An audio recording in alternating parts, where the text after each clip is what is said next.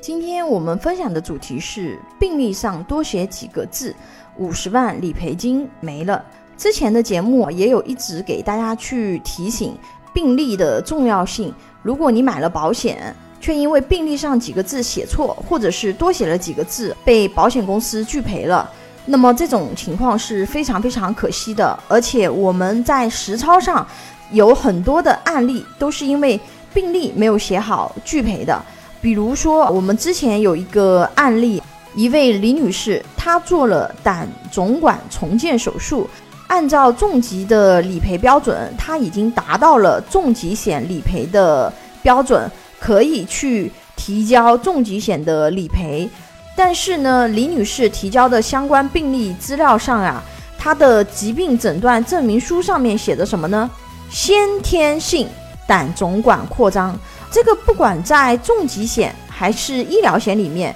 你如果是先天性的疾病，它都是属于保险免责条款里面的免责项目。也就是说，他这个案例啊，如果医生没有给他写上先天性这么几个字。他是可以获得五十万的理赔款的，但是医生给他的诊断证明上写上了先天性胆总管扩张，就因为他写的这几个字，李女士不能够获得五十万的重疾理赔金，因为保险公司的合约里面明确写了了免责条款，先天性疾病是不赔的，而且这种是不只是重疾险，医疗险也是一样的。所以，你医生在给你写病历的时候，你一定要自己在那边看他给你病历上写一些什么东西。因为你如果当时看到他写错了，要求他给你去更改你的病历记录，这个是比较方便的。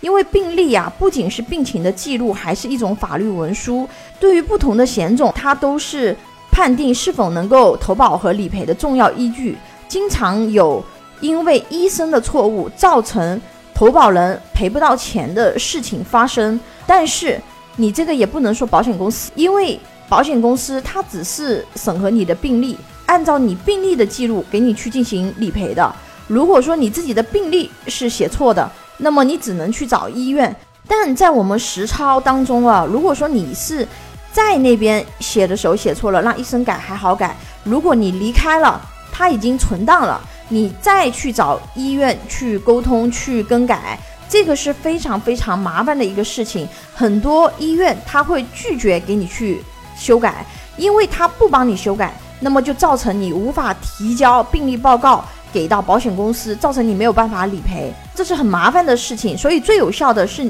他在写的时候，你一定要认真看。如果你已经是离开医院了，然后才发现这个错误，那么你可以去找之前自己治病的医生详细说明情况，看他愿不愿意配合你去修改。但是很多医生他是不愿意的，因为他这个是有存档的。如果说他写错了，可能对他自己是有影响的。所以说这个事情很麻烦。我们以前有案例呢，是投保人把医院和保险公司一起告上法庭。法院判了医院给他去改病历，他才去改。也就是说，这件事情肯定要看你运气。如果运气不好，就会非常非常的麻烦。还有看病的时候，我们注意这几点。我们去跟医生说的话呢，可能会影响病历的呈现。所以去跟医生说的时候呢，不要进行自我诊断，不要去夸大病情。还有呢。不要去把症状说到你买保险之前，比如说你保险买了两年，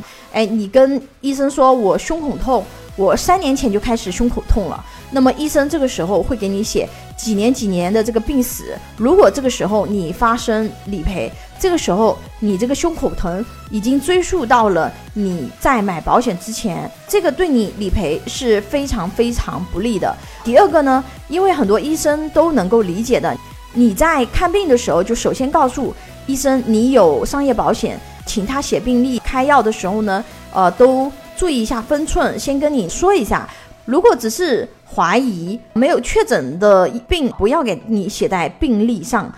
比如说意外险，你要是小朋友在学校里是被